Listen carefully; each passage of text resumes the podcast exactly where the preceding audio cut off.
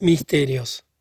De vez en cuando el poeta y seguramente muchos otros hombres sienten la necesidad de olvidar durante un rato las simplificaciones, sistemas, abstracciones y otras mentiras totales o parciales y contemplar el mundo tal como realmente es, es decir, como un sistema de conceptos muy complicado, pero en definitiva descifrable y comprensible. Por ejemplo, todos los días vemos los llamados acontecimientos mundiales presentados al periódico sobre el papel, visibles, reducidos a dos dimensiones, desde las tensiones entre Oriente y Occidente hasta la investigación del potencial bélico japonés, desde la curva del índice de armamento hasta la aseveración de un ministro de que precisamente el peligro y la dinámica increíble de más recientes armas de guerra conducirá a deponer dichas armas y transformarlas en rejas de arado, y aunque nosotros sabemos que todo esto no es realidad, sino en parte mentiras y en parte artimañas de juglar en una lengua surrealista, divertida, inventada e irresponsable, esta imagen mundial repetida cotidianamente, aunque de un día para otro se contradiga de manera tan flagrante, nos produce a cada vez un cierto placer o nos comunica una cierta tranquilidad, porque durante unos momentos el mundo parece realmente plano, visible sin misterios y dispuesto a dar cualquier explicación que interese a los suscriptores. Y el periódico es solo uno entre mil ejemplos. No ha inventado la falsificación del mundo y la supresión de los misterios, ni es su único practicante y beneficiario. No, del mismo modo que el suscriptor, cuando ha hecho una ojeada al periódico, goza de la ilusión de saber qué ha ocurrido en el mundo durante veinticuatro horas y que en el fondo no ha pasado nada que no hubieran pronosticado en parte los inteligentes redactores en el número del jueves. Así también cada uno de nosotros pinta o falsea todos los días y a todas horas la selva virgen de los misterios como un bonito jardín, o como un mapa plano y detallado, el moralista con ayuda de sus máximas, el religioso con ayuda de su fe, el ingeniero con ayuda de sus cálculos, el pintor con ayuda de su paleta, y el poeta con ayuda de sus modelos e ideales, y cada uno de nosotros vive satisfecho y tranquilo en su mundo ilusorio y en su mapa hasta que la rotura de un dique o alguna tremenda revelación provoca la irrupción repentina de la realidad, de lo inaudito, de la belleza o la fealdad sobrecogedoras y se siente irremediable y mortalmente atrapado. Esta situación, esta revelación o este despertar, esta vida en la realidad desnuda, no dura nunca mucho, lleva la muerte consigo.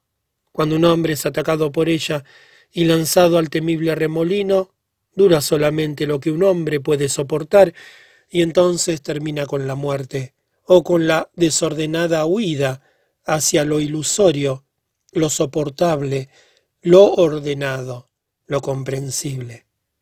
En esta soportable y tibia zona de los conceptos, los sistemas y las alegorías, vivimos nueve décimas partes de nuestra vida.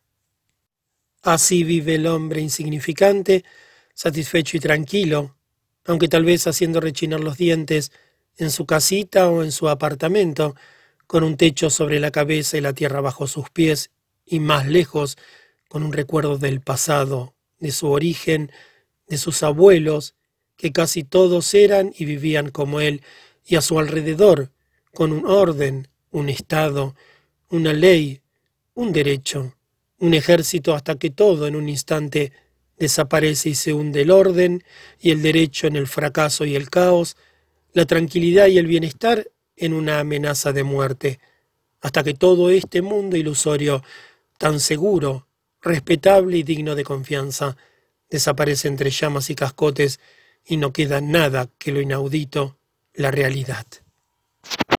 Lo inaudito e incomprensible, lo terrible, y en su realidad tan convincente, podemos llamarlo Dios, pero el nombre no nos facilita insuma comprensión, explicación ni serenidad. El conocimiento de la realidad, que siempre es sólo momentáneo, puede obtenerse mediante la lluvia de bombas de una guerra, mediante aquellas mismas armas que, según las palabras de muchos ministros, nos obligarán algún día a fabricar con ellas rejas de arado. Para el individuo es suficiente a veces una enfermedad, una desgracia ocurrida a su alrededor y a veces también una momentánea desaparición de su estado de ánimo, el despertar de una pesadilla, una noche de insomnio, para enfrentarte a lo ineludible y obligarte durante un rato a poner en duda todo el orden, todo el bienestar, toda la seguridad, toda la fe, toda la sabiduría. Ya basta, todo el mundo lo sabe, cada uno de nosotros conoce lo ocurrido, aunque la experiencia le haya rozado solo una vez o pocas veces, y crea que ha pasado y que ha conseguido olvidarla. Pero la experiencia volverá, y aunque la conciencia la cubra, la filosofía o la fe la desmienta y el cerebro la deseche, se ocultará en la sangre, en el hígado, en el dedo gordo del pie, y un día, inevitablemente, reaparecerá con la misma fuerza y claridad. Por otra parte, yo no querría filosofar más sobre lo real, sobre la selva virgen de los misterios, sobre lo luminoso y otros nombres de las experiencias. Esto compete a otra clase de hombres, pues incluso esto ha logrado el inteligente y nunca bien admirado espíritu humano, hacer de lo incomprensible, único, demoníaco, insoportable, una filosofía con sistemas, profesores y autores. No soy competente en este terreno, y jamás he sentido deseos de leer a los especialistas en los enigmas de la vida. Querría solamente, porque así lo exige mi época y me siento obligado a ello, señalar desde la vulgaridad de mi profesión, sin tendencia ni orden, algo de las relaciones del autor con las mentiras de la vida y también algo de los relámpagos del misterio que atraviesan las paredes de estas mentiras. Añadiré que el autor como tal no está más cerca del misterio del mundo que cualquier otro hombre.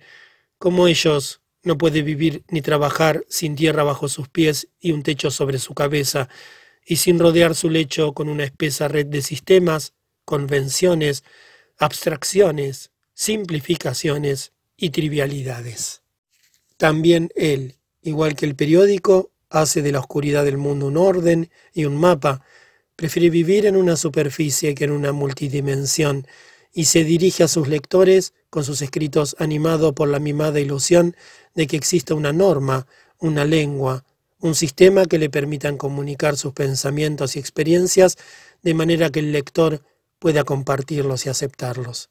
En general, hace lo mismo que todos, ejerce su profesión del mejor modo posible y procura no pensar en la profundidad de la tierra bajo sus pies, y hasta qué punto sus lectores comprenden, sienten y comparten sus pensamientos y experiencias, y hasta qué punto su credo, su concepto del mundo, su moral, su mentalidad, se parecen a los de sus lectores.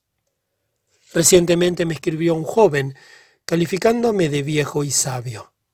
Tengo confianza en usted, dice su carta, porque sé que es viejo y sabio. Yo tenía un momento algo más inspirado que de costumbre y me tomé la carta, que por otra parte era muy parecida a cientos de otras cartas, de manera global, sino que pesqué una frase aquí y allá, un par de palabras, la estudié con mucha atención y le pregunté su identidad. Viejo y sabio, leí, y esto podía mover a risa a un hombre viejo, fatigado y últimamente gruñón, que en su rica y larga vida ha creído muchas veces estar infinitamente más cerca de la sabiduría que ahora, en su estado reducido y poco satisfactorio. Viejo, sí, es cierto, soy viejo y estoy agotado y desengañado, y sin embargo, la palabra viejo podía expresar algo muy diferente. Cuando se habla de viejas sagas, viejas ciudades y casas, viejos árboles, viejas comunidades y culturas, la palabra viejo no tiene nada de despectivo o burlón. Así pues, yo no podía atribuirme más que muy parcialmente las cualidades de la edad. De los muchos significados de la palabra, solo su mitad negativa era aplicable a mí. No obstante, para mi joven corresponsal, la palabra viejo dirigida a mí podía tener también un valor y un sentido pictórico, evocar la imagen de un hombre de barba canosa y sonrisa serena, mitad conmovedor, mitad venerable. Por lo menos este era el sentido que tenía para mí en los tiempos en que yo aún era viejo. Muy bien, podía interpretar la palabra como un saludo respetuoso. Pero la palabra sabio, ¿cuál sería su significado real? Si lo que quería significar no era nada, algo general, confuso, vago, un epíteto o una frase usual, entonces podía olvidarme de ella. Y si no era así, si realmente significaba algo, ¿cómo podría desentrañar lo que ocultaba?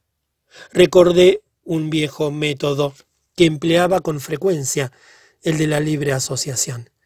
Descansé un poco, pasé un rato por la habitación, me repetí una vez más la palabra sabio y esperé lo primero que pudiera ocurrírseme.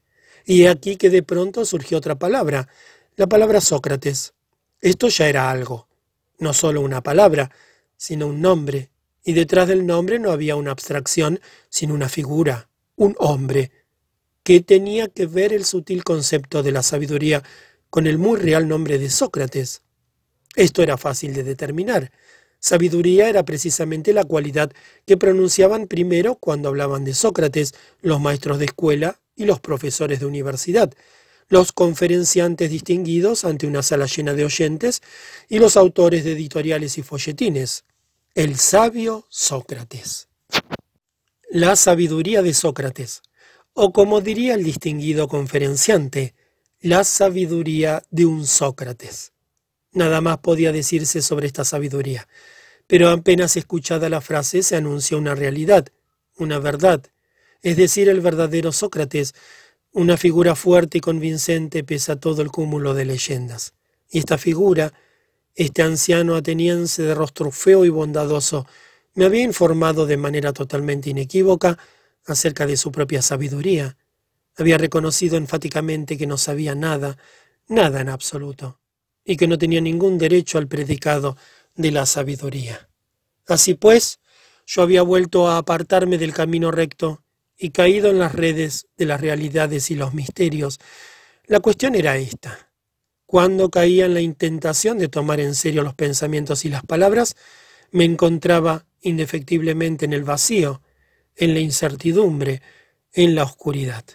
Y si el mundo de los científicos, frasistas y conferenciantes sobre arte tuviera razón, y la cátedra y los ensayos estuvieran en lo cierto, entonces Sócrates era un hombre completamente ignorante, un hombre que no sabía nada ni creía en ninguna sabiduría, y que derivaba de esta ignorancia y de esta falta de fe en la sabiduría su fuerza y su instrumento de emancipación de la realidad.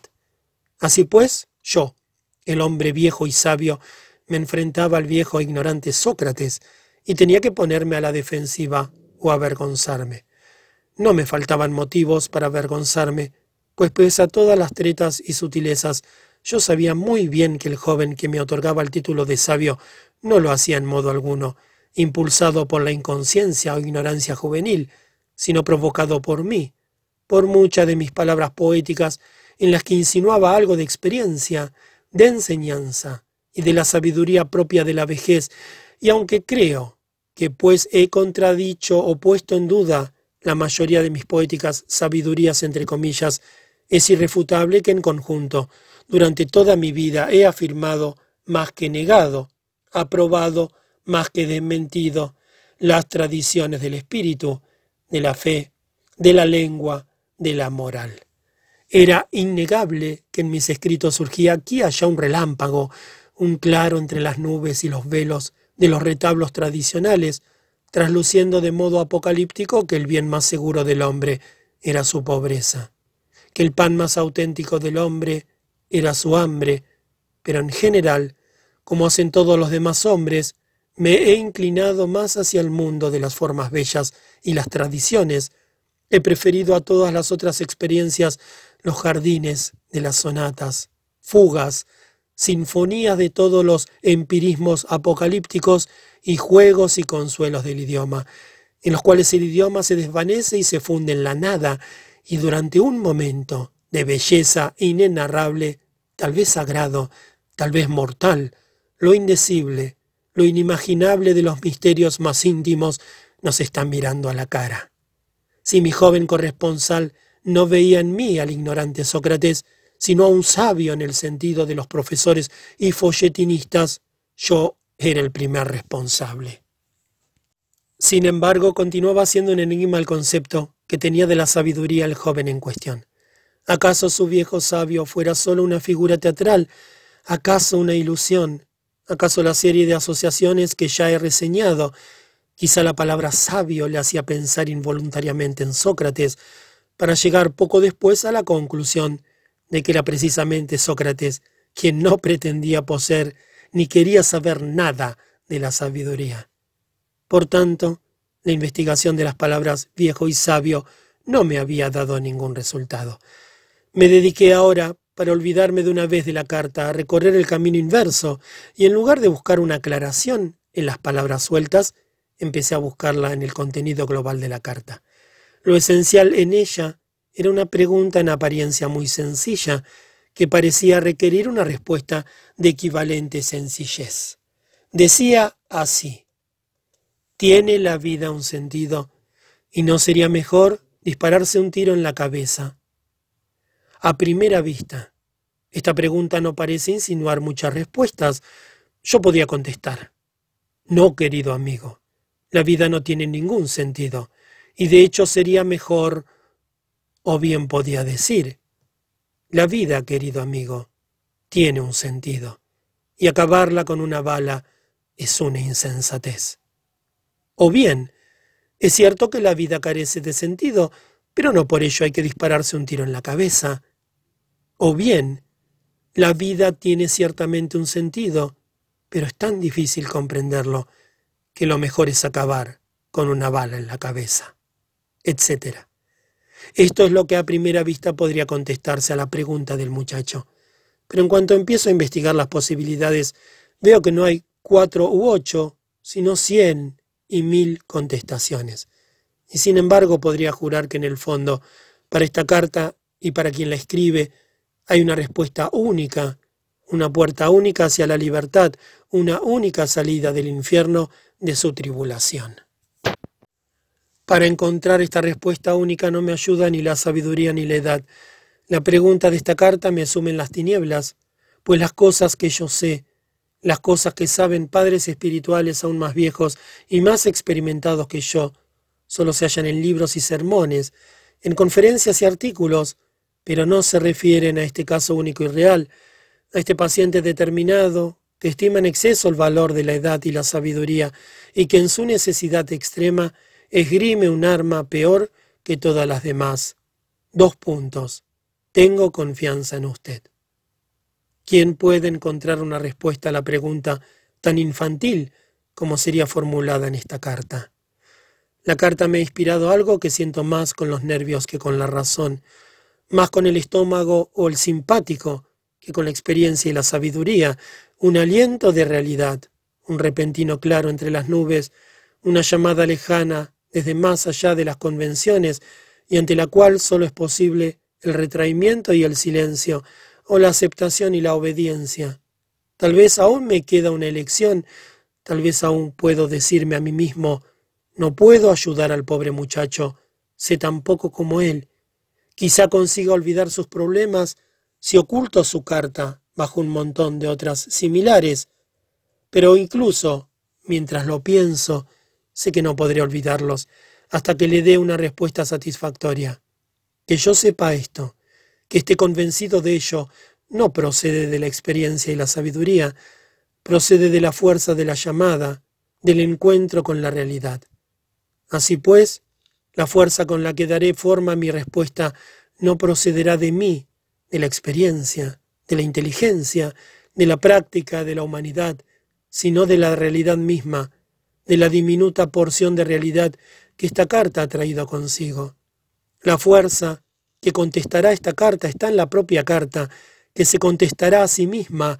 El joven se dará a sí mismo la respuesta, aunque sea en mí la piedra, el viejo y el sabio, donde provoca una chispa, es únicamente un martillo, su golpe, su necesidad, su fuerza lo que ha hecho surgir esa chispa.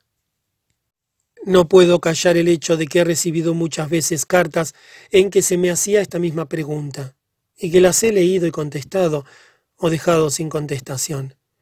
Lo único que cambia es la fuerza de la necesidad. No solo son las almas fuertes y puras, las que en un momento determinado formulan preguntas semejantes, sino también los jóvenes de familia acomodada con sus pequeños sufrimientos y su pequeña entrega. Muchos de ellos me han escrito para decirme que la decisión está en mis manos, un sí mío y sanará, un no y morirá. Y por muy gravemente que suene la frase, yo percibía la llamada a mi vanidad, a mi propia debilidad, y llegaba a esta conclusión. Quien ha escrito esta carta no sanará con un sí mío ni morirá con un no, sino que seguirá cultivando su problemática y tal vez dirigirá su pregunta a otros muchos viejos y sabios, encontrarán las respuestas un poco de consuelo y un poco de diversión y las recopilará en un álbum. Si no creo tal cosa de este corresponsal de hoy, si le tomo en serio, si correspondo a su confianza y siento deseos de ayudarle, esto no ocurre a través de mí, sino a través de él. Es su fuerza la que guía mi mano, su realidad la que penetra en mi convencional sabiduría de viejo, su pureza la que me obliga a ser sincero. Y no lo hago movido por alguna virtud, por el amor al prójimo, por humanidad, sino por la realidad y por la vida, del mismo modo que cuando respiramos, pese a todos los propósitos o ideologías, necesitamos volver a respirar. No lo hacemos, ocurre simplemente en nosotros. Y si ahora yo, conmovido por su necesidad, iluminado por el relámpago de la verdadera vida, me siento obligado a una rápida acción para aliviar el aire enrarecido que respira. No opondré a esta carta más pensamientos y dudas. No la someteré a más exámenes y diagnosis, sino que seguiré su llamada. En vez de ofrecerle mis consejos y mi sabiduría, le ofreceré lo único que puede ayudarle, es decir, la respuesta que quiera recibir el joven y que solo necesita oír de otros labios para saber que la ha conjurado su propia respuesta y su propia necesidad. Es difícil que una carta, la pregunta de un desconocido, alcance realmente al destinatario, porque quien la escriba puede expresarse, pese a su auténtica y acuciante necesidad, por medio de signos convencionales. Pregunta, ¿tiene un sentido la vida? Y la frase suena vaga y confusa, como una melancolía de adolescente, pero él no se refiere a la vida. No le interesan las filosofías dogmáticas o los derechos humanos. Se refiere únicamente a su vida. Y de mi supuesta sabiduría no quiere oír una sentencia o una indicación sobre el arte de dar sentido a su vida. No. Lo que quiere es que su verdadera necesidad sea vista por un hombre real, compartida durante un momento por él, y así vencerla por esta vez. Y si yo le proporciono esta ayuda, no seré yo quien le ha ayudado, sino su propia necesidad, que por un momento me ha despojado a mí el viejo y el sabio de mi vejez y mi sabiduría, inundándome con una fría y deslumbrante oleada de realidad. Basta sobre esta carta. Lo que ocupa a menudo al autor después de leer las cartas de sus lectores son preguntas como esta. Al escribir mis libros, aparte del simple placer de la escritura, que he pensado, querido, intentado, pretendido realmente. Y también preguntas como estas. ¿Qué parte de lo que has intentado y pretendido con tu trabajo es aprobada o rechazada por tus lectores? ¿Hasta qué punto los lectores la captan y asimilan? Y la pregunta, ¿tiene lo que el autor quiere significar con su trabajo? ¿Tiene su intención, su ética, su autocrítica, ¿Su moral algo que ver con las causas que originan sus libros? Según mi experiencia, tiene muy poco que ver. Ni siquiera juega en realidad un gran papel aquella cuestión que suele ser la más importante para el autor, la cuestión del valor estético de su trabajo, de su contenido en belleza objetiva. Un libro puede carecer de valor estético y literario y pese a ello ejercer una influencia poderosa, Aparentemente gran parte de esta influencia es razonable y previsible, ha sido prevista y es muy probable. Pero en la realidad los sucesos del mundo son incluso aquí totalmente irracionales y rebeldes a todas las leyes. Volviendo una vez más al tema del suicidio, tan atractivo para la juventud, en repetidas ocasiones he recibido cartas de lectores en las que me comunicaban estar a punto de quitarse la vida. Cuando ha caído en sus manos este libro, que les ha liberado y aclarado sus dudas y impulsado a seguir adelante. Sin embargo, sobre este mismo libro, que podía producir efectos tan bienhechores, el padre de un suicida me escribió en términos acusadores. Mi maldito libro se encontraba en los últimos tiempos entre los que su pobre hijo tenía sobre la mesilla de noche, y sólo a él podía imputársele lo ocurrido. Yo podía ciertamente contestar a este padre indignado que era muy pobre la responsabilidad atribuirle a un solo libro, pero tardé mucho tiempo en olvidar, entre comillas, la carta de aquel padre, y ahora queda patente que no fue tal el olvido. Cuando Alemania había casi alcanzado el cenit de su fiebre nacional, una mujer de Berlín me escribió sobre otro de mis libros. Un libro infame como el mío debía ser quemado, y ella se encargaría de que así se hiciera y de que todas las madres alemanas pusieran este libro fuera del alcance de sus hijos. Esta mujer, si realmente tiene hijos, se habrá asegurado sin duda de que no conozcan este libro vergonzoso, pero no los ha protegido de la destrucción de medio mundo, del asesinato en masa de víctimas indefensas y de todo lo demás. Lo notable fue que casi al mismo tiempo me escribió sobre el mismo libro otra mujer alemana. Si tuviera hijos, les daría a leer este libro para que aprendiesen a ver la vida y el amor con los ojos de esta obra mía. Sin embargo, mi intención al escribirla no fue ni prevenir a los jóvenes ni darles lecciones sobre la vida. No pensé ni por un momento en ninguna de las dos cosas. Algo muy distinto, en lo cual es probable que no piense nunca ningún lector, puede ser para el autor motivo de inquietud y preocupación. ¿Por qué tengo que exponer ante ojos extraños todos mis sentimientos más íntimos, mis creaciones, los hijos más queridos de mi imaginación, las fibras hechas con la mejor sustancia de mi vida, y contemplar cómo salen al mercado, y su valor es exagerado o menospreciado, encomiado o escarnecido, respetado o burlado. ¿Por qué no puedo guardarlos, enseñarlos a lo sumo a algún amigo y no publicarlos, o hacerlo solamente después de mi muerte? ¿Es ambición, vanidad, agresividad, a un deseo inconsciente de ser atacado, lo que siempre me ha impulsado a presentar una y otra vez ante el mundo a mis hijos más queridos y entregarlos a la incomprensión, al azar, a la rudeza? Esta es una pregunta para la cual ningún artista encuentra jamás la respuesta, porque el mundo nos paga ciertamente nuestras creaciones, muchas veces incluso con creces, pero no nos paga con vida, con alma, con felicidad, con sustancia, sino con aquello que tiene para dar, con dinero, con honores, con inclusión en la lista de personas prominentes. Sí, el mundo da las respuestas más inverosímiles al trabajo del artista. Por ejemplo, esta. Un artista trabaja para un pueblo que es su natural mercado y campo de acción, pero el pueblo desprecia el trabajo que le ha encargado y se niega a reconocer al artista y por lo tanto le suprime el pan. De improviso, sin embargo, un pueblo extranjero se acuerda de él y da al incomprendido lo que más o menos se ha ganado, reconocimiento y pan. Instantáneamente, aquel pueblo para el cual iba dedicado su trabajo recibe con gran júbilo al artista, satisfecho de que un miembro suyo haya merecido tal distinción. Y esto no es ni con mucho lo más extraño que puede ocurrir entre el artista y el pueblo. No sirve de mucho lamentarse de lo inevitable y deplorar la pérdida de la inocencia, pero se hace, y al menos el autor lo hace de vez en cuando.